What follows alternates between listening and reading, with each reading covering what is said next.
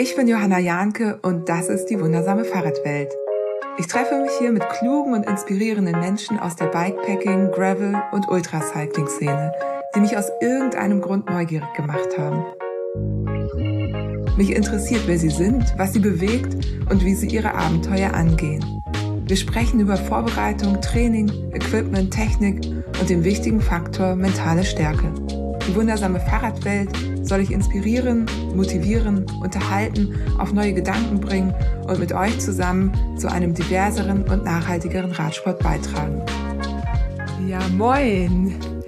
Hier sind heute Johanna und Timo. Damit hat er jetzt nicht gerechnet. Er ist sowieso ein bisschen sauer, weil ich habe gerade ein Verbot ausgesprochen. Ein Ich darf keine Clubmate trinken Verbot. Ich glaube, es war Mio Mio Mate. Oder Mio Mio Mate. Ja, ja. Egal, es gibt ja noch viel mehr Mates auf dieser Welt. Absolutes No-Go, Schatz. Musst du doch wissen. Ich, ich mache das nicht. Ich, äh, ich, also es geht, es geht im Endeffekt ums Aufstoßen während der Aufnahme und äh, das kann ich auf jeden Fall unterdrücken. Also ich, kann er nicht. Auch wenn ich die Mate Ich habe das würde, letztes Mal bemerkt. okay. Ich habe jetzt grünen Tee. Ich auch. Wir trinken grünen Tee. Das passt auch so ein bisschen zum Wetter. Hier regnet es nämlich, was ja komplett ungewöhnlich für Hamburg ist. Grauer Nieselregen. Ich fühle mich also endlich seit langem mal wieder richtig hamburgisch zu Hause. Ja, ist total ungewohnt. Ne? Seit zwei Tagen regnet es jetzt durchgängig und ähm, es hat ja auf jeden Fall sein Gutes, aber es kam mir doch sehr, sehr abrupt ja, genau. Aber darum soll es heute nicht gehen. Wir sind hier wieder äh, versammelt, äh, zu zweit. Ähm, äh, nennt man das schon eine Versammlung? Ich glaube ja. Also eine, ein Versammlungspodcast heute. ähm, und wollen so ein paar Themen durchgehen. Es ist viel passiert seit der letzten Community-Episode, die wir im legendären Streberinnengarten aufgenommen haben. Darauf kommen wir auch gleich zu sprechen. Wir klären, warum es natürlich nicht Strebergarten heißt. Dann sprechen wir darüber, wie das eigentlich mit dem Wildcampen ist. Wir kommen der Sache noch mal ein bisschen näher. Ich hatte da ja im Podcast mit Jule Radel drüber gesprochen und selber äh, ja eben mich da noch gar nicht so reingefuchst und Timo hat es aber getan. Zumindest sind wir der Sache ein bisschen näher gekommen und teilen das, was wir herausgefunden haben, mit euch. Wir sprechen kurz darüber, wie unser Sommer war, was wir alles Großartiges nicht gemacht haben. und ähm, ich habe ein Dingensens dabei. Wir beide haben Dingensens. Also, ja, genau, ich bin mir auch nicht sicher, welches ich nehme. Ich du hast ja noch ein bisschen Zeit. Ja, ja, genau. Kannst es dir ja noch überlegen. Und dann, äh, genau, habt ihr vielleicht schon von TCR Leaks gehört. Es äh, wurde ein Dokument geleakt. Auch darauf kommen wir zu sprechen. Was könnte das wohl sein? Was könnte das Transcontinental Race. Naja, selber geleakt haben sie es ja nicht. Es hat ja jemand anderes geleakt. Mhm. Äh, genau. Das ist schon investigativ. investigativ wird es heute auf jeden Fall.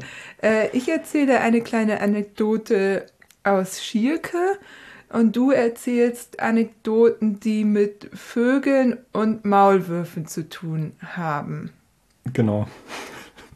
Okay, also, ihr könnt euch auf einiges freuen heute. Es wird so richtig spannend. Und der erste Supporter der heutigen Episode ist helden.de. Und ich weiß aus sicherer Quelle, dass schon viele von euch genau diese Versicherung abgeschlossen haben. Habe nämlich die Menschen von helden.de zum ersten Mal persönlich beim Gravity Bike Festival kennengelernt, das helden.de auch supportet.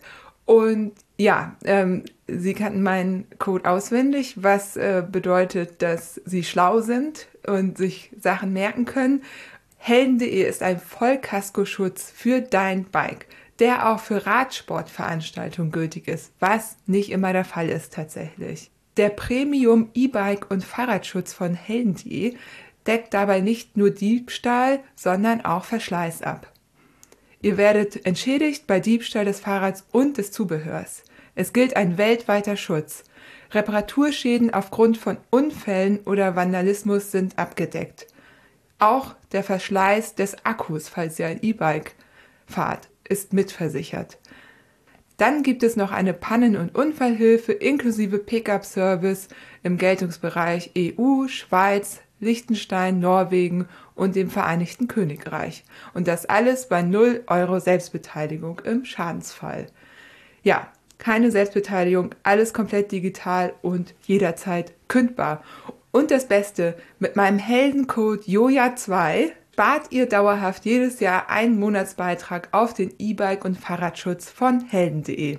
Alle weiteren Infos unter helden.de slash bike. Und der zweite Supporter dieser Episode ist Craft Sportswear, eine skandinavische Ausdauersportmarke und Spezialist für Funktionswäsche seit 1977. Als ich also meine erste Craft-Unterwäsche in Schweden erworben habe, damals, ich äh, habe ausführlich darüber erzählt in der letzten Episode, gab es Craft schon seit 25 Jahren. Performance steht im Vordergrund. Daher kommt hauptsächlich technische Funktionsfasern zum Einsatz, die überwiegend nachhaltig produziert und verarbeitet werden. Zum Beispiel wird recyceltes Polyester verwendet und die Technik der ressourcensparenden Spinndüsenfärbung bei der Essence Collection. Dabei wird, wie der Name schon sagt, nicht das Material erst am Ende, sondern die Fäden, quasi die Fasern, schon vor der Verarbeitung gefärbt. Außerdem gibt es eine Kooperation mit der Sequel-Initiative im Rahmen des Active Extreme X Shirts, über das ich auch schon gesprochen habe, mein Lieblingsbase Layer. Neben Funktionswäsche und Radbekleidung hat Craft Sportswear alles, was ihr zum Sporttreiben braucht, im skandinavisch clean Design. Schaut einfach mal auf www.craft-sports.de vorbei. Ja, und jetzt geht's los. Einmal würde ich sagen, machen wir ein kleines Update. Das finde ich gut. Ich finde, deine Stichpunktliste sieht auch wesentlich äh, koordinierter aus als meine. Deshalb, ähm, da bin ich gerade ein bisschen beeindruckt. Das, bei mir ist es ein komplettes Kuddelmuddel. Ich würde sagen, wir fangen mit deiner an. Das ist ein guter Einstieg. Bei mir sind ganz viele Pfeile drauf, aber die verzweigen sich auch ganz schön auf meinem Zettel. aber okay, also Update. Ich habe es eben schon angekündigt. Wir äh, haben ja das letzte Mal ein Streberinnengarten spezial gemacht, weil wir gerade in Berlin im Streberinnengarten waren. Und einige waren ganz erschüttert, weil es heißt natürlich nicht Streh. Weil, wie heißt es? Schree. Schree. Schree. Schreber. Und das hat auch einen Grund. Und weil dies ja ein Service-Podcast ist, habe ich nämlich auch mal den entsprechenden Wikipedia-Abschnitt ich habe nämlich natürlich diesen Artikel komplett gelesen und den passenden Abschnitt dazu rausgesucht. Warum haben wir ihn trotzdem so genannt, wie wir ihn genannt haben? Weil, naja, irgendwie fühlt man sich ja schon so ein bisschen StreberInnen-mäßig, wenn man sowas macht, oder? Ja, so ein bisschen, ne? Es ist, geht schon so in die Richtung. Wobei unser jetzt nicht so den also, ich muss dazu sagen, da wo wir sind, das ist ganz cool, da gibt es nicht so viele Regeln. Ne? Es gibt ein paar, aber nicht so die üblichen. Wir müssen gar kein Gemüse anbauen. Das ist interessant. Das ist nämlich gar nicht so, gar kein klassischer äh, Schrebergarten, äh, der sich an diese sehr strenge Kleingartenverordnung halten muss, sondern ein Schrebergarten, der aus einem Sport- und Wasserverein sich entwickelt hat und dadurch seine eigene Vereinsordnung hat. Aber trotzdem muss auch dieser Verein natürlich immer wieder die Pacht verlängern mit dem Bezirk Spandau. Und da muss man natürlich so ein bisschen vorzeigemäßig auch die Gärten so gestalten, dass sie auch für die Allgemeinheit einen Mehrwert bieten. Genau, es soll ein bisschen repräsentativ sein. Ne? Also für die Leute, die da lang flanieren, dass, dass sie dann nicht nur vor meterhohen Hecken stehen, sondern halt auch so ein bisschen reinschauen können, was sich da so tut hinter den Hecken in den kleinen Gärten. Was ja auch schön ist. Äh, was man dann als, ähm, sag ich mal, bemerkt, wenn andere so einen drei Meter hohen Bretterzaun haben. Aber gut, wir sind ja tolerant, auch was sowas angeht. Ne, nicht, dass wir hier noch die so so Zettel schreiben. Ja, genau, genau. Das wird nämlich dann gemacht. Da kriegt man so ein Zettelchen, wenn man irgendwas anders macht. Ne? Aber ja, wir genau. haben noch keinen gekriegt. Wir haben bisher Glück gehabt. Ja. Hm. Aber warum heißt er überhaupt Schrebergarten. Das ist nämlich so.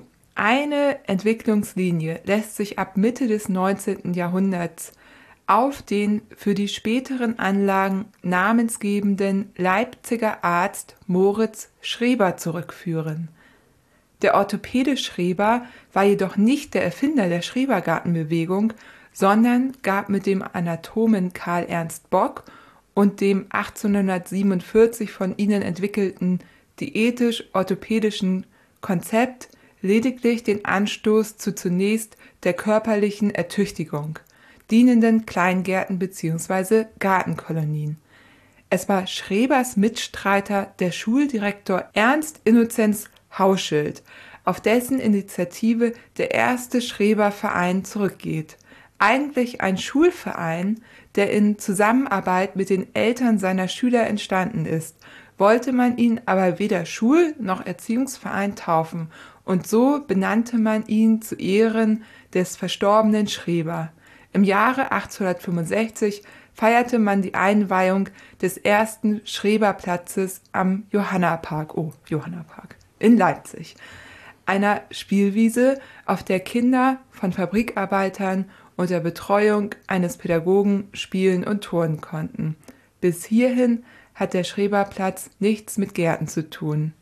Erst ein Lehrer namens Heinrich Karl Gesell war es, der an diesem Platz Gärten anlegte zunächst als weitere Beschäftigungsmöglichkeit für die Kinder gedacht, entwickelten sich die Gärten rasch zu Refugien der Eltern bzw. der ganzen Familie. Aus den Kinderbeeten am Rand des Schreberplatzes wurden Familienbeete, die man später parzellierte und umzäunte. Ab jetzt nannte man sie Schrebergärten. Wow spannend. Ne? Und dann ähm, tatsächlich haben wir uns ja auch mit, ein bisschen mit der Geschichte von dem Schrebergartenverein, der ja quasi kein typischer ist, beschäftigt. Das kann man auch ganz gut. Die meisten haben auf ihren Webseiten auch das historisch so ein bisschen aufgearbeitet. Und es gab ja die Entwicklung nach dem Zweiten Weltkrieg, dass viele Menschen eben ausgebombt waren und dann durften die diese Hütten, die in den Gärten standen, auch ausbauen und äh, darin leben und zu Wohnhäusern umbauen. Und die haben mittlerweile so eine Art Bestandsschutz, also werden toleriert, die dürfen stehen bleiben. Wenn man was Neues bauen will, keine Chance. Und wenn man das irgendwie umbauen ein bisschen möchte, muss man das so Wand für Wand machen. Also alles, was weg ist, darf man auch nicht wieder neu bauen, weil eigentlich darf da nur so eine Hütte sein, in der man dann tagsüber verweilen kann. Tatsächlich. Aber gut, wir wollen ja jetzt, ist ja hier kein Schrebergarten-Podcast, sondern ein ähm, äh, schon Fahrrad. Fahrrad ist schon, ne? Fahrrad. Ja, Okay, mhm. gut. Also zum nächsten Thema. In meiner großartigen Liste. Oh, draußen war das was. Das sind die Kids, die Nachbarskinder, die haben äh, Böller gefunden. Seit zwei Tagen sind sie schon am Spaß haben draußen. Ja.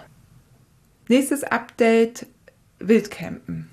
Und zwar war ja die Frage im Podcast mit Jule Radelt. Jule hat sich ja so ein bisschen einfach auf Eva verlassen, die sich ganz gut auskannte. Was darf man wie, wo, wann? Wo ist da eine Grauzone? Und du hast es nochmal ein bisschen äh, intensiver oder ein bisschen, ja, alles ein bisschen recherchiert. Aber im Grunde bestätigst du ja das, was wir gesagt haben, aber kannst es, glaube ich, nochmal so ein bisschen klarer formulieren jetzt. Genau, ich habe mich vor einiger Zeit mal ein bisschen damit auseinandergesetzt, wie es halt ist, äh, irgendwo äh, ein Zelt aufzubauen, irgendwo im Nirgendwo. Und es ist tatsächlich so, es ist im Prinzip nicht gestattet. So, ne? ähm, was man halt machen kann, ähm, ist, ähm, wenn man keinen festen Platz hat, das heißt ähm, irgendwie einen Campingplatz oder irgendwo bei Bekannten auf der Wiese übernachtet, ähm, und man irgendwie unterwegs ist. Man kann zum Beispiel einfach mal einen Bauern oder so anquatschen, der da gerade sein, sein Feld bearbeitet und äh, ihn einfach mal freundlich fragt, ähm, ob man, keine Ahnung, am Feldesrand sein Nachtlager aufstellen kann, das irgendwie im freundlichen Ton und äh, nochmal darauf hinweist, dass man ja nichts zurücklässt und meistens ist das dann auch kein Problem. Ne?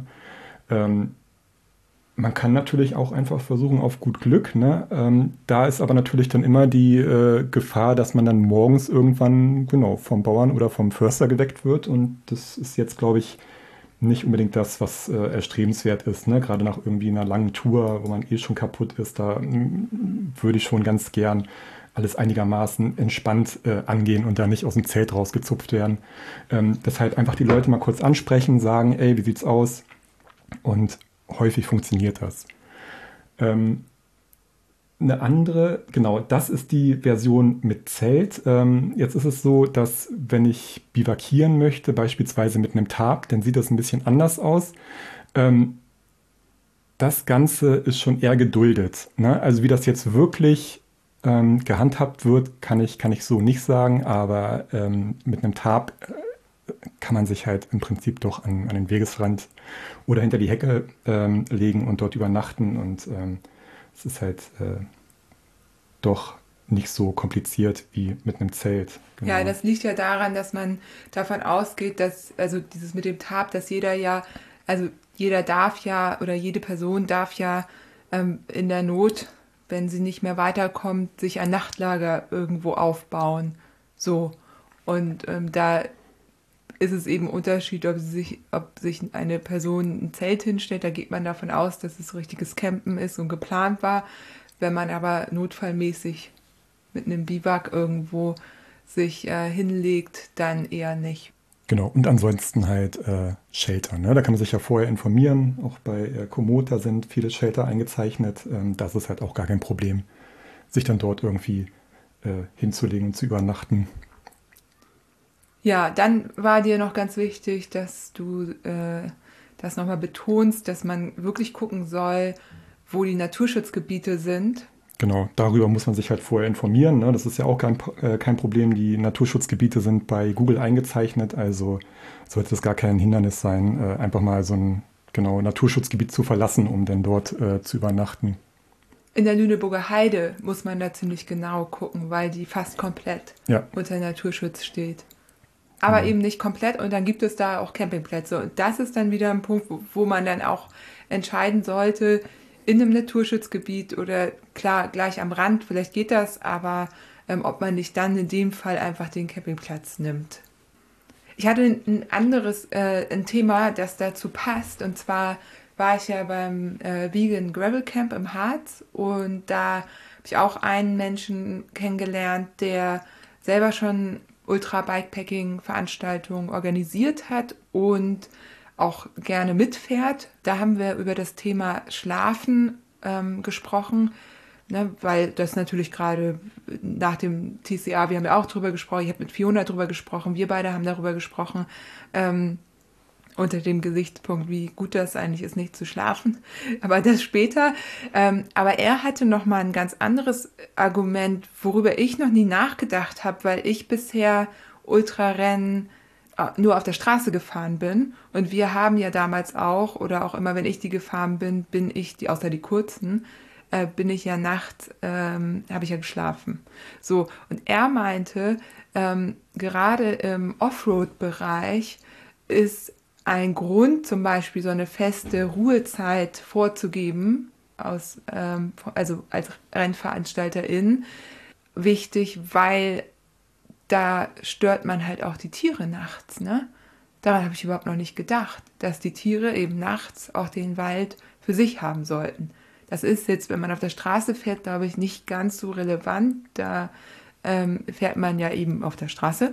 Aber wenn man mitten durch den Wald radelt und eben mit Licht und allem da ähm, unterwegs ist, dann ja, ist man ja auch, ähm, dringt man ja auch in diese Ruhezone der Tiere ein nachts. Ja, richtig. Und bei so einem Event ist man ja auch meistens nicht die einzige Person, ne, die da durch den Wald brettert und äh, ganz schön Rambazamba macht also ich kenne jetzt wenige, ich kenne einige, die sind laut und hören dann laut Musik, aber ich weiß nicht, ob die es nachts unbedingt machen würden. Aber genau, es reicht ja schon da durchzufahren mit mehreren Leuten. Mhm. Also hatte ich einfach noch nie drüber nachgedacht. Finde ich ähm, einen sehr guten Punkt. Und du hast dich ja auch noch so ein bisschen mit dem Thema Schlaf mal auseinandergesetzt. Ähm, ja, Wolltest du dazu was sagen? Ja, Schlaf ist natürlich auch ein schwieriges Thema, ne? Aber wo wir gerade schon irgendwie beim Übernachten und so sind und einige ja, ja im Prinzip gar nicht übernachten ähm, und einfach auf Schlaf verzichten. Das ist natürlich auch mal eine sehr gute Taktik, ne? im begrenzten Sinne. Ähm, das sehe ich persönlich ein bisschen, bisschen kritisch. Ne? Also äh, wenn bei bestimmten Events und Rennen es wirklich ein Großteil oder einfach viel ausmacht, wenig zu schlafen. Also die Leute, die ihren äh, Schlafrhythmus oder ihren Schlafdrang am längsten unterdrücken können, sind halt die Ersten im Ziel. Ne? Und ähm, das ist einfach ein, ein, Ding, was ich sehr, sehr, sehr, sehr schwierig finde. So generell. Ne? Also ich habe mal so ein paar Punkte aufgeschrieben, die ähm, Schlafentzug halt irgendwie ähm, ausmachen und ähm, ganz klar, also Schlafentzug wird beispielsweise auch als, als Folter äh, eingesetzt ne? und um einfach ähm, klare Gedanken zu unterbinden und äh, eine Widerstandskraft zu, zu brechen und hat ganz klar äh, psychologische und physiologische Auswirkungen auf den Körper. Ne? Und äh, gerade wenn es wirklich über mehrere Tage einfach um jeden Preis unterdrückt wird, dann ist es für den Körper einfach eine ziemlich schlechte Sache. Ne? Also es ist auch im mentalen Bereich kann es zu Halluzinationen führen, zu absoluten Reizbarkeit, äh, Gedächtnisverlust und ähm, Psychosen. Ne? Also ich glaube, wir kennen das alle so ein bisschen nach äh, wirklich, oder viele, also ich zumindest, nach ähm, langen Etappen und Rennen, wo ich dann wirklich schon echt übermüdet bin, bekomme ich irgendwann echt so einen Tunnelblick ne, und bekomme unheimlich wenig nur noch mit. Ne? Dann wird nur noch gefahren, getreten, getreten. Und ähm, genau, also irgendwelche Barrieren wie äh, Steine oder irgendwelche äh, Kanten, die übersehe ich dann. Ne? Und dann kommt es im schlimmsten Fall dann auch schon mal zum, zum Sturz. Nun kann man ja aber sagen, das ist ja was, wo jeder Fahrende tatsächlich darauf achten kann. Und wenn man jetzt guckt, wer die Rennen gewinnt, die stürzen ja nicht. Die sind halt so gut ähm, mit ihrem Körper oder ken kennen ihren Körper so gut, dass sie das ganz gut einschätzen können. Ne? Aber ich glaube, deine Punkte, die du so rausgesucht hast, da waren ja noch welche, die einfach auch Schäden, die du eben damit verursachst und die du einfach behältst, also dass du nicht in dem Moment einfach unaufmerksam wirst, was ja jeder irgendwie nachvollziehen kann, was auf der Straße halt auch schon schwierig ist, aber letztendlich zeigt ja äh, der Erfolg von denen, die dann auch ankommen, dass die das ganz gut können. So, ne? Aber du hast ja dann noch so ein paar Punkte, wo wo es darum geht, was, was sind eigentlich so bleibende, können bleibende Schäden ja. sein. Also genau, es ist halt so, man hat wirklich, ne, also sprichwörtlich nicht mehr alle Sinne beisammen. Ne? Und ähm, genau, das Immunsystem wird äh, extrem äh, geschwächt. Also für Infekte ähm, ist te teilweise wirklich, was habe ich aufgeschrieben, Diabetes Typ 2 ist, äh, kann entstehen. Ähm, genau, ähm, Herzmuskelerkrankung und ähm, genau, also da passiert eigentlich unheimlich viel. Nee, auf was ich eigentlich hinaus möchte, ist, dass ich mich persönlich mit sowas gar nicht mehr identifizieren kann. Ne? Also es ist für mich, ich möchte Fahrrad fahren, ich möchte was erleben, ich möchte natürlich auch meine Grenzen gehen, aber ich möchte mich nicht ähm, so optimieren und so quälen, das hat für mich nichts mehr mit, mit einem Fahrradrennen oder Fahrradevent zu tun. Das geht dann schon in eine ganz andere Richtung. Ne? Also es ist so, wenn ich irgendwie, keine Ahnung, schwimmen gehe oder irgendwie nett schnorcheln, dann möchte ich mich auch nicht mit einem mit einer oder mit einem Apnoe-Taucher vergleichen. Ne? Das ist wieder eine ganz, ganz andere Nummer. Das ist so, so fernab von allem, dass es für mich nicht mehr wirklich relevant wird. So. Also das wollte ich damit eigentlich sagen. Ja, ich glaube, so geht es auch vielen. Ähm, also ist alles total nachvollziehbar. Es gibt ja noch andere Punkte in diesen extremen Rennen. Ich ähm, muss dazu sagen, du kannst das in jedem Sport machen. Du kannst in jedem Sport oder jeder Sache, jedem Hobby, kannst du ins Extreme geraten. Und ähm, das gibt ja den Menschen auch was. Also da sind wir einfach, glaube ich, alle unterschiedlich. Ich kann es vielleicht auch ein bisschen noch besser nachvollziehen, weil ich da ja auch selber ganz gerne mal so reinrutsche, nenne ich es jetzt, aber ich, genau, ich sage bewusst reinrutsche, weil ähm, na, nach irgendwie Rugby-Nationalmannschaft 20 Jahre quasi Rugby äh, auf hohem Niveau, auch ein Sport, der, naja, also mein Körper tat eigentlich immer weh. Ähm, und dann eben im Radsport wieder so sowas gesucht. Ich bin auch ganz froh, dass ich da jetzt so ein bisschen von weg bin. Ich finde es immer ein Punkt, wenn es halt gesundheitsschädlich wird. Aber auch das, das ist einfach Das ist Leistungssport. Leistungssport ist nie gesund. Ich nenne mir einen, liebe Hörerinnen, wenn ihr einen Leistungssport kennt, der gesund ist, so, da muss man sich nichts vormachen. Da kann man eigentlich nur hoffen, dass die Leute in der Zeit, in der sie Leistungssport betreiben, entweder sind irgendwie abgesichert oder sie verdienen so viel Geld, dass man das äh, quasi später sich gut rehabilitieren kann. So. Oder, weil das ist ja, das ist halt, das regt mich auch mal so auf, ne? Auch was so den Gender Gap angeht zwischen Männern und Frauen. Die Frauen hören auf und die meisten haben nichts die haben das aus Überzeugung, aus Leidenschaft gemacht, aber haben nie so viel verdient, dass sie wirklich was ansparen konnten und mal gucken konnten, was ist denn eigentlich jetzt so. Der Vorteil ist, dass sie meistens nebenbei noch ähm, gearbeitet haben und somit Geld verdienen können weiter. Aber die haben sich auch kaputt gemacht. Leistungssport macht einfach den Körper kaputt.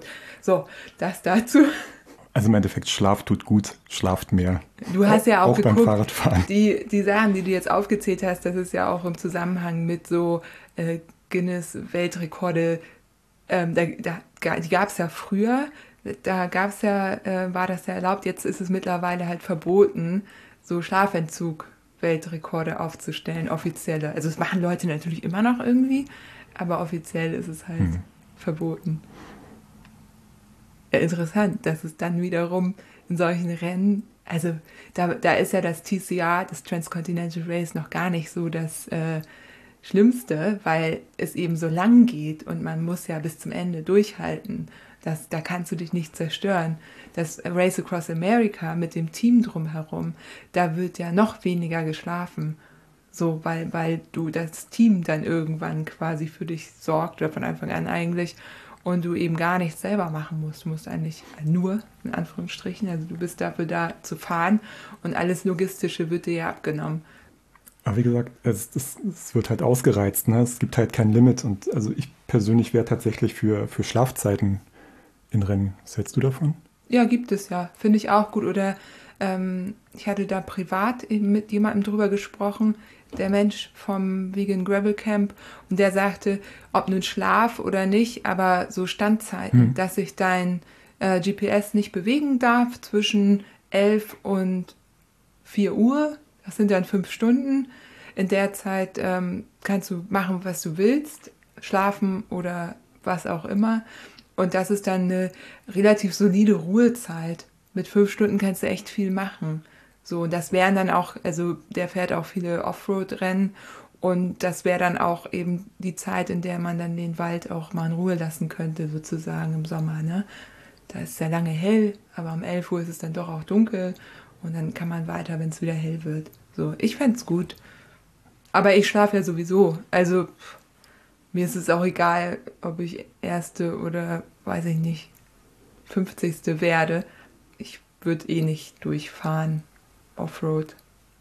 Ich finde ganz wichtig, dass es auch wieder da die Selbstverantwortung gibt. Thema Koffeintabletten und so hatten wir ja auch schon im Podcast besprochen, wie die so gebraucht oder vielleicht sogar auch dann missbraucht werden irgendwann. Das ist halt irgendwo letztendlich, ähm, finde ich, da sollte jede Person für sich die Verantwortung auch dann übernehmen. Ja. ja. Ähm, genau, wie war unser Sommer? Ist mein nächster Punkt. Oh Gott. Also, wir würden das gern kurz äh, halten, wollten aber trotzdem Update machen. Wir hatten ja schön drei Wochen Urlaub geplant. Wir hatten dreiwöchiges Zeitfenster, ähm, tatsächlich frei für uns beide. Wir haben noch anderen, andere Sachen gemacht, natürlich mit den Kids, aber wir hätten, wir hätten, ich sag's schon, wir hätten drei Wochen Zeit gehabt und äh, ja, ist nichts draus geworden, weil du hattest Covid, mhm. passend zum Urlaubsstart. Genau. So. Kurz vorm Start ging es bei mir los. Ja. Und ich wollte ja eigentlich Berlin hat Berge, das Privé von Eva, von Eva Ulrich, sehr zu empfehlen. Also ich bin zwar nicht gefahren, aber viele andere mittlerweile. Ähm, verlinke ich auch gern nochmal. Berlin hat Berge fahren, habe es dann aber nicht gemacht. Ich wollte es mit Marie zusammenfahren. Marie Beulig, die Organisatorin vom Mühlenbrevet, das gerade stattgefunden hat und wieder großartig äh, war. Ähm, aber dazu später mehr oder in einer der nächsten Episoden hoffentlich. Ähm, ich fühlte mich nicht gut und ich fühlte mich auch schon die Wochen davor nicht gut. Ich hatte ja auch schon andere Sachen abgesagt und bei mir ist dann letztendlich rausgekommen, noch nicht dann in dem Zeitraum, aber kurz danach, was ich ja letztes Mal auch schon angedeutet habe im Outro, dass ich leider Post-Covid habe. Und ich würde da gern kurz drauf eingehen. Und zwar ähm, aus dem Grund, weil ich, und ich könnte mir vorstellen, dass es anderen auch so geht, ähm, da nicht drauf gekommen bin, dass ich das habe. Und das war eigentlich so das Blödeste daran, weil ähm, ich mich dadurch nicht so geschont habe, äh, wie ich es hätte tun können und auch immer frustriert war, wenn ich was machen wollte und es dann nicht geklappt hat. Ich immer so Rückenschläge hatte. Rückenschläge, Rückschläge. Rückschläge. Rückschläge hatte. Also genau. Du denkst, dir geht's gut, du machst was und auf einmal liegst du eine Woche flach. So ungefähr war das bei mir. Und ich dachte dann, ach, bisschen, muss ja wieder fit werden. Und natürlich hatte Anfang Mai Covid. Ein bisschen braucht man ja auch, um sich zu erholen, obwohl ich gar keinen schweren Verlauf hatte. Ähm, ja, und ich würde da einmal ganz kurz so die Punkte sagen, woran ich es dann letztendlich gemerkt habe. Ich habe nämlich weil ich mich so ein bisschen frei von Daten etc. gemacht habe, ähm, trecke ich äh, seit schon ein, zwei Jahren meine Herzfrequenz gar nicht mehr. Und ähm, genau, habe das auch nie gebraucht, weil ich eigentlich ein ganz gutes Körpergefühl habe. Ja, und dann ähm, war ich ja beim Enjoy Your Bike Podcast und die haben mir eine, eine Uhr empfohlen. Ähm, hier die jetzt mal ähm, Werbung allerdings unbezahlte, die Chorus Vertex 2 und wie alle diese Uhren misst die natürlich auch deinen Puls. Genau, ich wollte mal gucken, mal wie, also wie eigentlich meine Herzfrequenz ist und guck dann darauf und denk so, hä, ich bummel hier rum, fahre eine absolute Tüdelrunde, also so langsam, dass ich fast vom Rad falle. Ne, keine Ahnung, 22 km/h, klar, Gravel, aber also für mich auf einer Straße wirklich entspannt und habe einen Puls wie in einem Intervall. Also was ich bei mir so um die 100, also ich bin immer so Intervalle, Sweet Spot war so um die 170. Nun kann man sagen, bin ich jetzt nicht mehr so trainiert im Trainingsplan wie sonst, aber genau, und dann denke ich, ich, ich hier bummel hier rum, habe auch keine Ahnung, nicht wirklich mich angestrengt gefühlt und hatte den Puls von 170, 173 und okay, was mache ich jetzt? Bin noch langsam, langsamer gefahren, ging aber nicht runter. Da habe ich mich dann schon sehr gewundert. Und dann, ähm, ich dachte, okay, jetzt machst du mal aus Spaß das bei einem Spaziergang an. Genau das gleiche, wie einen normalen Spaziergang gemacht. Und wir haben so einen Park, da geht es so ein bisschen hoch und runter. Und beim Hochgehen dann auf einmal 170er Puls, 173 bei einem Spaziergang. So. Und das kam mir dann irgendwie ein bisschen komisch vor. Ja, und dann bin ich natürlich zur Hausärztin, habe das alles abklären lassen, aber die wusste im Grunde, das ist ja das Problem, die wissen alle auch nicht so richtig. Ne? Und dann hast du so ein paar Symptome und irgendwie, naja, letztendlich ähm, war waren bei mir eben die Anzeichen dieser hohe Puls, dann, ähm, dass ich nach einer Sache, also wie einem Ride, 80 Kilometer mal um mein Gepäck zu testen, also mein Setup zu testen, ist jetzt nicht wenig, aber für mich eigentlich auch völlig eine völlig okaye Runde. Ähm, war ich eine Woche lang quasi ausgenockt mit Brain Fog, mit irgendwie nicht gut drauf sein, Antriebslosigkeit und so, also auch so depressive äh, Episoden. Ähm, Schlafstörungen hatte ich auch. Und ja, ähm, also das bedingt sich auch alles gegenseitig. Ne? Also man ist, der Körper ist ständig unter Stress, weil er eben so belastet ist, weil eben die roten Blutkörperchen wahrscheinlich beschädigt sind. Das hat man bei mir jetzt nicht untersucht, aber das ist so das, was passiert. Ähm, dann schläfst du nicht, dann hast du noch mehr Stress, dann irgendwie folgt die depressive Episode beziehungsweise der Brain Fog, dann bist du eben noch gestresster davon und das ist irgendwie so ein Teufelskreis. Und raus bin ich nur gekommen und deswegen ähm, teile ich das hier auch durch dieses Pacing. Und Pacing ist eben nicht darauf zu hören, wie dein Körper sich anfühlt, weil du fühlst es halt in dem Moment nicht, sondern wirklich nur ganz wenig zu machen und dann zu gucken, wie geht es am nächsten Tag weiter. und vielleicht mal nur den Spaziergang zu machen. Und das ist irgendwie richtig, ja, es ist irgendwie richtig blöd, aber seit ich das irgendwie so einordnen kann, ist es auch viel besser. Das, und na, ich habe dann einen Podcast gehört, den verlinke ich auch in den Show Notes, weil ich habe mir alles Mögliche dazu durchgelesen und das war letztendlich so ein bisschen hilfreich, weil machen kann man da im Grunde nicht viel gerade. Ich bin jetzt bei vier Monaten. Ich hoffe einfach, dass das dieses sechs Monats Ding, dass es dann vorbeigeht. Ja. Aber wir haben schon, äh, ich habe schon auf jeden Fall große Pläne fürs nächste Jahr. Fürs nächste Jahr. ja, das ist super. Genau. Deshalb ist dieses Jahr alles ein bisschen zu kurz gekommen. Aber die Events für nächstes Jahr, die äh, da flackert gerade wieder so ein bisschen was auf. Ne? Es sammelt sich langsam gerade wieder. Ja, Timo, und du hast noch eine ganz heiße Info für uns. Ähm, du hast noch einen Event-Tipp.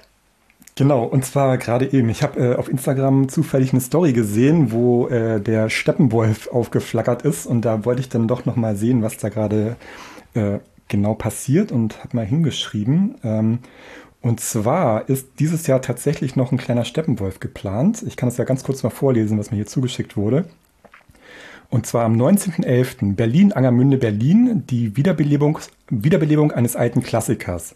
Gab es seit 1910 als Radrennen und wir bringen es jetzt äh, auf ursprünglichen Untergrund wieder. Schotter, Asphalt, Platte und jede Menge Kopfsteinpflaster. Also kein offizielles Rennen, sondern eine Art Ein-Tages-Challenge, äh, 140 oder 200 Kilometer.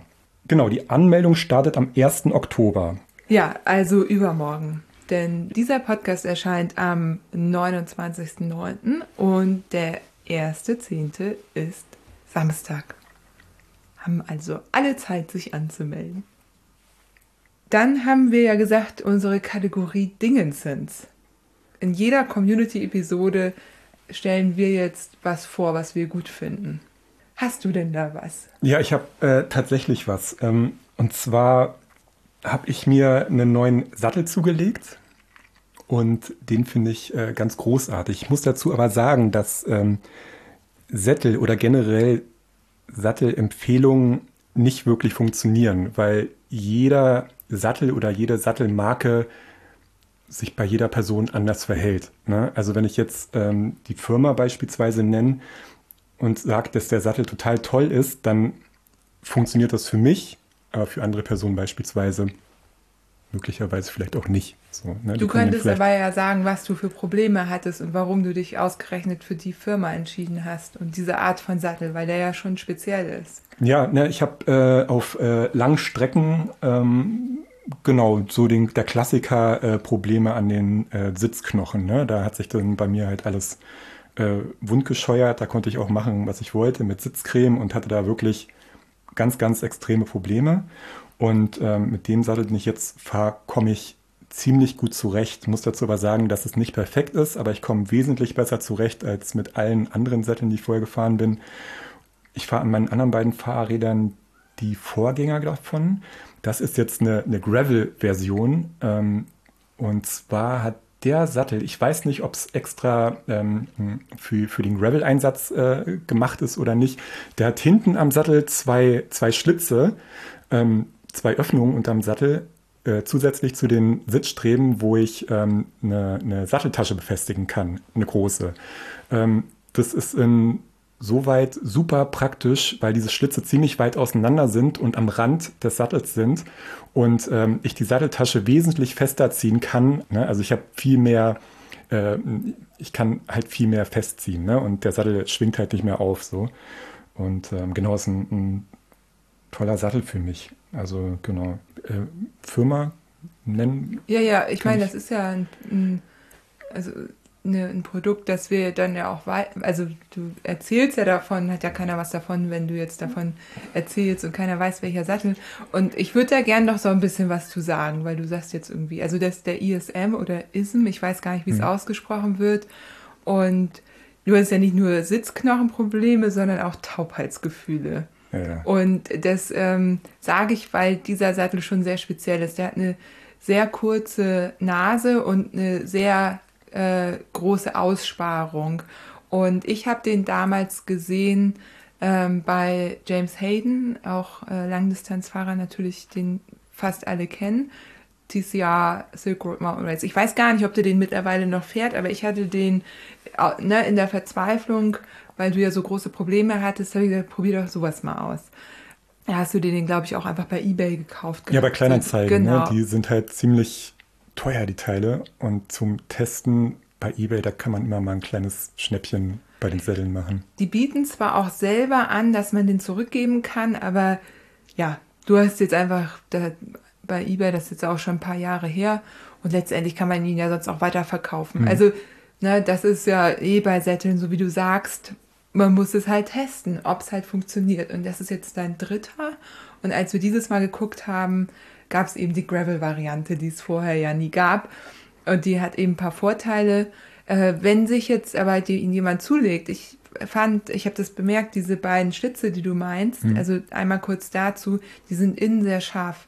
Ja. Wenn ich da eine Tasche mit Gurten, wenn ich da Gurte durchziehen würde, ich würde das auf jeden Fall abkleben, weil diese innere Kante, das denkt man gar nicht, wenn man von außen fühlt, von außen ist alles schön abgerundet. Ich habe auch überlegt, ob ich das dem Hersteller mal schreibe oder du irgendwie, ob, weil das, äh, das scheuert dir alles durch. Mhm. Alles. Stimmt, ja.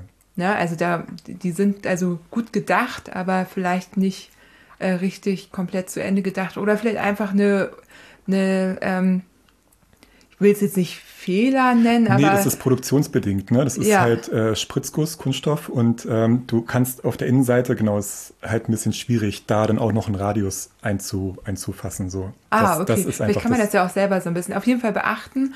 Und deine Herausforderung war ja, dass du, egal welches Rad du fährst, das wissen ja die HörerInnen mittlerweile auch, du bist zwei Meter drei groß, hast eine Innenbeinlänge von Meter zwei also sehr lang, länger auch, also sehr mhm. lang auch im Verhältnis zu deiner Größe. Und du fährst, egal auf welchem Rad, immer mit einer relativ hohen Überhöhung. Und das ist natürlich auch ein Punkt, wenn man nach einem Sattel guckt, das wird dann nicht leichter, wenn man mit viel Überhöhung fährt, den richtigen Sattel zu finden. Und der funktioniert. Und ja, jetzt die neue Gravel-Variante. Ich, ich finde den relativ weich, aber ähm, das wird sich ja jetzt rausstellen, ob das ähm, den gibt es in verschiedenen Härten, muss man dazu sagen. Genau, der ist jetzt nochmal eine Nummer weicher als den, den ich vorher hatte ähm, und ein bisschen länger. Ne? Also die anderen beiden, die ich habe, das sind auch, ich glaube, das eine ist eine Mountainbike-Version, das andere eine Rennrad. Die, ich glaube, die Sättel insgesamt kommen aus dem Triathlon-Bereich. Ne? Genau, sind dann halt ein bisschen angepasst worden. Mir sind die anderen beiden Versionen ein bisschen zu kurz. Ich merke das halt immer, wenn es irgendwie schnell bergab oder so geht, dann äh, habe ich da im Sattelbereich, weil er einfach zu kurz ist, keine gute Kontrolle. Ne? Und muss da immer ein bisschen aufpassen. Der neue Sattel, der ist ein bisschen länger und den kann ich dann auch wesentlich besser zwischen den Oberschenkeln festklemmen, wenn es dann irgendwie doch mal bergab geht. Stimmt, ist ja was, was man jetzt im Triathlon gar nicht unbedingt nee. braucht. Hm. Ist ja auch. Ja, cool. Also ich finde auch gut, dass du das rausgesucht hast, weil, ja, wie du sagst, ne, man kann jetzt nicht sagen, das ist der Sattel für jeden Person, das gibt es einfach nicht. Aber ich merke das schon, wenn ich auch anderen äh, Flinter-Sättel empfehle. Es gibt schon so ein paar Modelle, die herausstechen und äh, bei bestimmten Anforderungen besonders gut funktionieren. Das, die kann man dann auch nennen, finde ich. Also ähm, so habe ich auch zu meinem Sattel gefunden, den ich jetzt fahre. Und wenn wir so empfehlen, dann kommt, fallen auch immer die drei gleichen Sättel, die irgendwie bei den meisten gut funktionieren. Und ich glaube, von dem, der sieht halt auch ein bisschen speziell aus, der ist da muss man vielleicht doch mal den extra, den extra, keine Ahnung, Tritt in den Hintern bekommen, um den mal auszuprobieren. Ich habe es eben schon angedeutet, dass ich durch die, ähm, wie nennt man denn die Uhren allgemein? Was sind denn das für Uhren? Das ist eine, eine, eine Sportuhr. Sportuhren. Mhm. Ja, ich habe gerade nach so einem Überbegriff gesucht, weil ich mich nie für Sportuhren interessiert habe. Schon wieder geknallt hier. Ja, also ne, Sportuhren hatte ich nie, ähm, hatte aber bei Enjoy Your Bike eben auch immer schon hingehört. Die machen den Deutschlandvertrieb für Chorus, deswegen äh, gibt es da auch regelmäßig Videos zu. Also sie haben mich knallhart influenced, kann man auch ruhig zugeben. Ich habe mich auch gar nicht mit anderen Uhren beschäftigt, möchte ich dazu hier auch direkt sagen. Ähm, habe dann nach dem Podcast ähm, von Ingo eine Beratung bekommen, eine kurze, oder er hat mir eben eine Uhr empfohlen, und zwar auch das neueste Modell, die Chorus Vertex 2 die ich seitdem auch Tag und Nacht getragen habe. Und äh, was ich ausgewechselt habe, die ist halt sehr groß, muss man dazu sagen. Und was ich irgendwann nachbestellt habe, ist ein anderes Armband. Und zwar habe ich jetzt nicht mehr so ein festes, sondern so ein, ja, hier so ein Klettarmband. Seitdem sitzt die nochmal ganz anders, auch am Handgelenk was ja auch wichtig ist, wenn man sich auf die Pulsmessung etc. verlassen möchte. Und der Grund, warum Ingo mir die empfohlen hat, war der, dass die so einen krassen Akku hat, dass man da ein komplettes Ultra-Event-Stück aufnehmen. Und auch wenn man die, schläft, ne? Genau. Ja, ja. ja, man muss ja nicht durchlaufen, man kann sie auch pausieren zwischendurch. Also man muss auch nicht, wenn man irgendwo ankommt, kann man sie pausieren wenn man dann noch irgendwo, keine Ahnung, irgendwelche Sachen erledigt, das muss man nicht mit aufzeichnen, aber man hat am Ende eben einen kompletten Track von dem ganzen Event. Das fand ich sehr spannend. Und man hat, die Uhr kann navigieren, die hat ähm, Kartenmaterial drauf, man kann über Komoot eine Route planen, die auf die Uhr ziehen. Ja, das ist so der Klassiker, man ist irgendwo und ähm, muss vielleicht eine kleine Detour einbauen, will jetzt nicht komplett äh, neu aufs, ähm, aufs Navi spielen, dann kann man das theoretisch einfach über die Uhr machen. Dazu gesagt, beim Fahrradfahren, die reagiert jetzt nicht so schnell wie das Navi. Ich hatte nie das Bedürfnis nach so einer Uhr, war dann aber neugierig und ähm, wie gesagt, bin da auch so ein bisschen influenced worden. Ich habe die als Testuhr bekommen, auch zur Transparenz einmal hier gesagt. Und ähm, die kann viel mehr als ich kann sozusagen. Also ich bin da noch lange nicht dabei, die, alle Funktionen zu können. Aber ich habe mit dieser Uhr, ähm, das war der Grund, warum ich das mit dem Post-Covid jetzt auch gemerkt habe. Und es ist einfach super praktisch, weil ich eben permanent auch meine, meinen Puls im Blick haben kann. Ähm, ich kann meine Schlafqualität gut überwachen. Das ist nämlich auch ein Punkt bei Post-Covid ähm, dass man nicht gut schläft. Das habe ich damit im Blick. Und ich freue mich, wenn ich dann irgendwann das erste lange Event damit aufzeichnen kann oder eine lange Tour.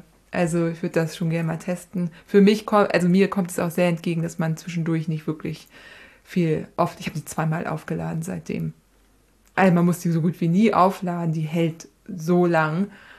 Das ist also mein Dingensens, weil sie mir echt ans Herz gewachsen ist. Und also wirklich, weil äh, sie mir jetzt auch so viel gebracht hat.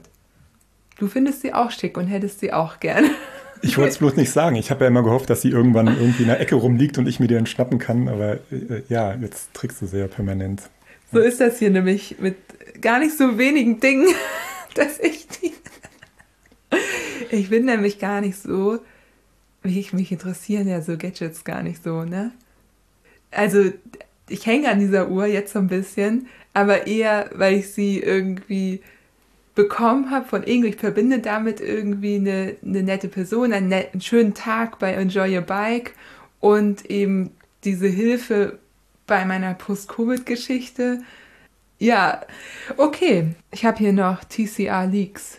Stimmt, das hast du ja angekündigt im ja. Teaser. Das musst du jetzt auch durchziehen. Ja, ne, TCR Leaks Ansonsten fühlen sich da einige wahrscheinlich dann äh, traurig. Ja, es ist ja gar nicht so richtig Transcontinental Leagues. Es ist, also es ist so, ähm, bei diesem äh, legendären Transcontinental Race äh, ist es ja so, dass die FahrerInnen jeweils Dot-Watcher haben, die sie beobachten während des ganzen Rennens. Und die sind nicht nur dafür da zu gucken, ob alles läuft, ob sich ein Punkt noch bewegt und im Zweifel vielleicht auch mal nachzuhorchen, hm, ist da vielleicht was passiert, sondern die überwachen auch, ob man nicht auf verbotenen Straßen fährt, durch verbotene Tunnel, über gesperrte Brücken klettert, weil all das passiert. Ähm, einige sind dann so, dass sie merken, oha, krass, gesperrte Brücke dann drehen sie um und, und fahren den Umweg von manchmal 80 bis 100 Kilometern oder was auch immer. Oder ein gutes Beispiel auch ein, eine nicht bemannte Grenze nach Montenegro. Und äh, das ist wohl auch, ich bin mal gespannt, wie es ausgeht. Also angeblich durfte man das nicht, stand aber wohl nicht im Manual, aber ist wohl vielleicht trotzdem verboten, weil man muss sich natürlich auch immer an die Gesetze des Landes halten. Ähm, also das sind so Beispiele oder äh, zum Beispiel beobachten die auch, ob Solo-FahrerInnen zu lange mit anderen FahrerInnen zusammenfahren. Zumindest beim Transcontinental Race wird es sehr streng gesehen, dass man eben auch nicht zusammenfahren darf. Man darf natürlich mal kurz zusammenfahren, ein bisschen sich unterhalten, aber dann sollte man schon wieder auseinander sich dividieren und keine Grüppchen bilden. So. Und genau, also es gibt relativ äh, viele Möglichkeiten, auch gegen die Regeln zu verstoßen, auch ohne es zu wissen. So. Und dann ist es halt so, es gibt jetzt quasi schon eine Liste, eine ins Zielfahrliste, aber das heißt noch nicht, dass die Positionen final sind. Denn wenn es Vergehen gab und die werden im Nachhinein erst natürlich alle analysiert, das dauert ein bisschen, dann gibt es Zeitstrafen. Das heißt, du kannst von einem Platz 2 auch auf noch einen Platz 8 runterrutschen. Jedes Vergehen hat eine Zeitstrafe und ähm, somit kann sich das Ranking noch verändern. Du kannst natürlich auch noch disqualifiziert werden. Das Einzige, was sie relativ direkt überprüfen, ist der erste Platz, weil der natürlich relevant ist. Da gab es ja bei Strasser auch eine offene Frage, ob das nun mit der Cola, die er da Ulrich Bartholmös ausgegeben hat, ob das nun so ganz äh, rechtens war oder nicht, haben die aber wohl alles geklärt.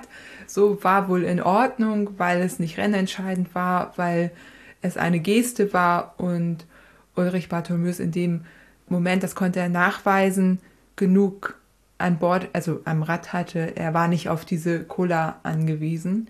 Aber ja, es gab, äh, es, es war spannend, ob das nun äh, gegen ihn gewertet wird oder nicht, weil man darf eben auch niemandem anderen helfen und auch keine Cola ausgeben, wenn, wenn der ähm, gerade Probleme hat mit der Landeswährung, so wie es da war, oder die Kreditkarte nicht angenommen wird, darf man nicht. Und äh, nun gibt es also ein großes Dokument, das haben alle Teilnehmenden bekommen, weil jetzt gibt es die Möglichkeit, Widerspruch einzulegen und vielleicht zu beweisen, dass man gar nicht da lang gefahren ist, sondern dass es vielleicht ein Trekkingfehler war, weil manchmal springt ja auch das GPS auf eine andere Straße als die, die man eigentlich gefahren ist. Sowas kann ja passieren. Und wenn man dann nachweisen kann, nee, man ist aber parallel gefahren oder was auch immer einem vorgeworfen wird, ähm, da gibt es bestimmte Möglichkeiten. Und dieses Dokument haben wohl auch einige mehr gesehen, als mitgefahren sind. Es gab auch schon das erste Meme dazu oder die ersten Memes auf Ultracycling-Memes. Ganz witzig. Und ja, was will ich dazu eigentlich sagen? Also Genau, die finalen Ergebnisse kommen, wie gesagt, am 28.10. Ähm, es gibt gerade, also es sind wohl sehr viele Strafen verteilt worden. Das kann man dazu sagen. Fast die Hälfte der FahrerInnen hat irgendeine Art von Vergehen begangen oder auch nicht, ist eine, eine Art von Vergehen beschuldigt worden.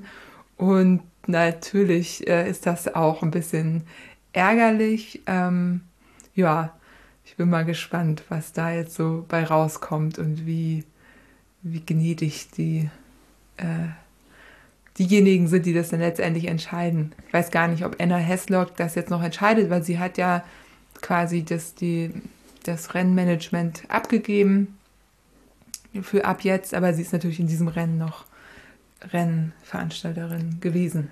Ähm, so eine Liste gab es das dann die Vorjahre auch oder ja. auch in dem Ausmaß wie, wie jetzt? Ich, ich glaube, da war, ich weiß nicht, ob da so viel drauf war. Nee, ich glaube, es war weniger. Ich glaube aber auch, und da muss ich leider, ich bin ja da auch so ein bisschen streng, was die Regeln angeht. Ich finde es ja auch, ich finde es ja auch wichtig, dass dieser Ethos irgendwie wirklich auch ernst genommen wird, weil als, also es fahren halt immer mehr Menschen diese Rennen mit, die das halt nicht so genau nehmen. Es ist ja auch so, dass man sich die Regeln noch nicht mal durchlesen kann, sondern es gibt ja auch diverse Videos, ne, wo auch wirklich jede Regel noch mal im Detail eingegangen wird. Also man kann es im Prinzip auch einfach nebenbei sich anschauen. Ne?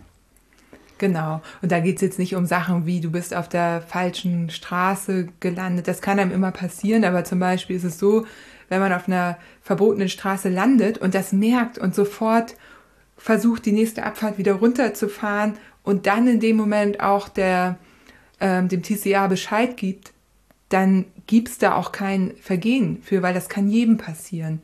So, ähm, dass du das irgendwie oder vielleicht auch mal was geändert wurde, was eben nicht in deinem Routenplaner vermerkt war. Das kann immer passieren.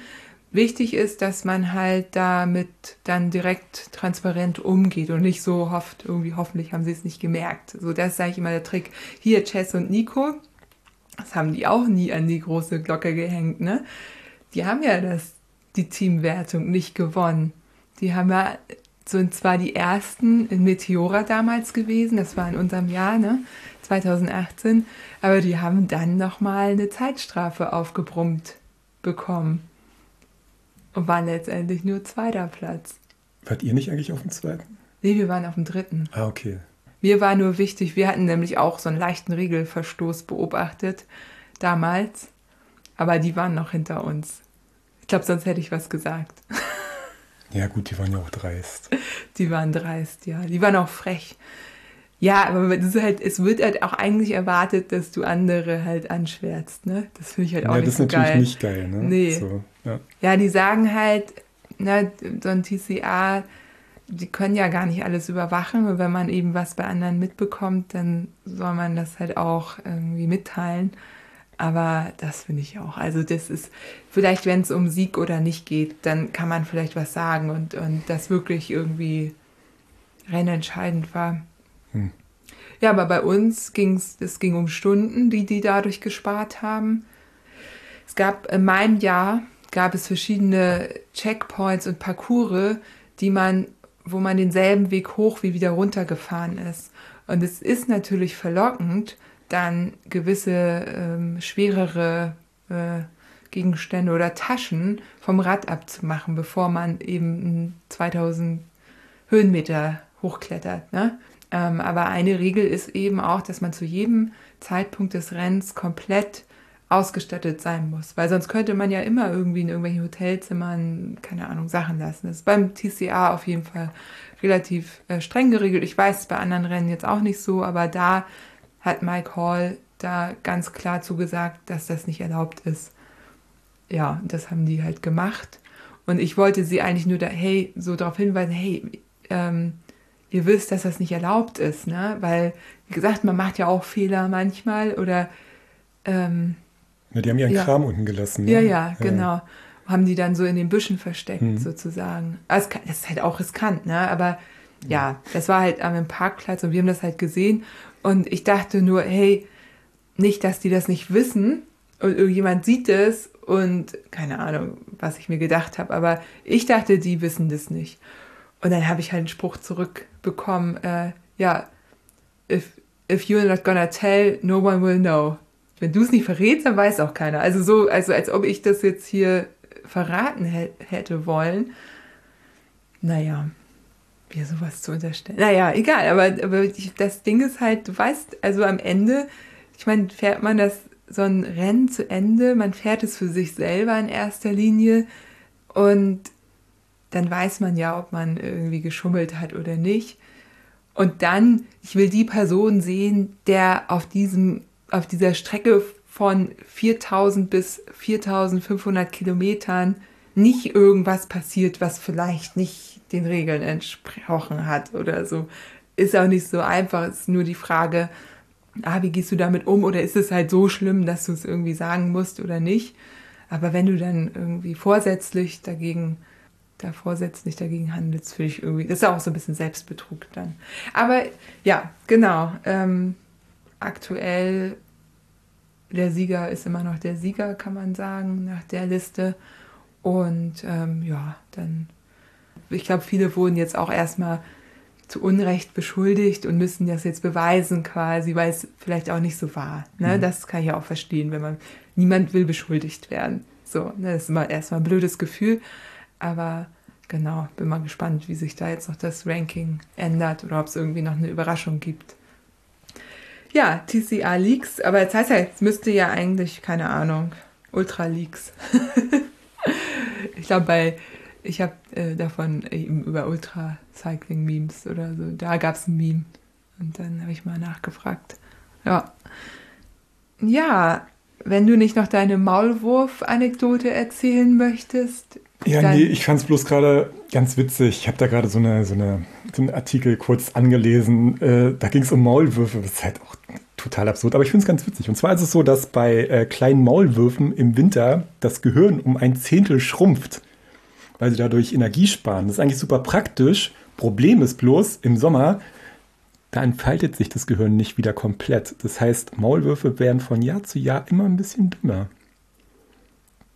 Ich habe gerade gedacht, willst du das jetzt auf so eine Taktik im Ultracycling irgendwie übertragen, dass man so ein bisschen sein Gehirn, aber wenn das so bleibt, ist es keine gute Taktik. Ja, nee, nee. Naja, kann halt, wie gesagt, ne, auch auf den Schlafentzug ist es ja so, es hinterbleiben ja bleibende, oder bleibende hinter, guck, jetzt fange ich auch schon so an, ne? Genau. Bleibende Schäden hm.